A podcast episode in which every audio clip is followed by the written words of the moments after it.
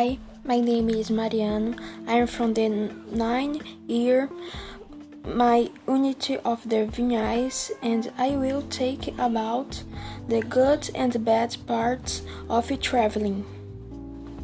The good part in, the, that you you will discover new places, meet other foods, meet new peoples, and make new friends. I like I did.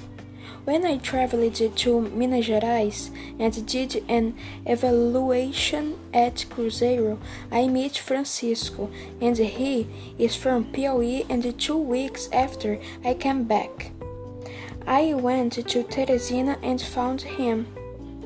The bad part is that the, depend on the place you you may not like the weather. Find the food bad not to know the city or the language.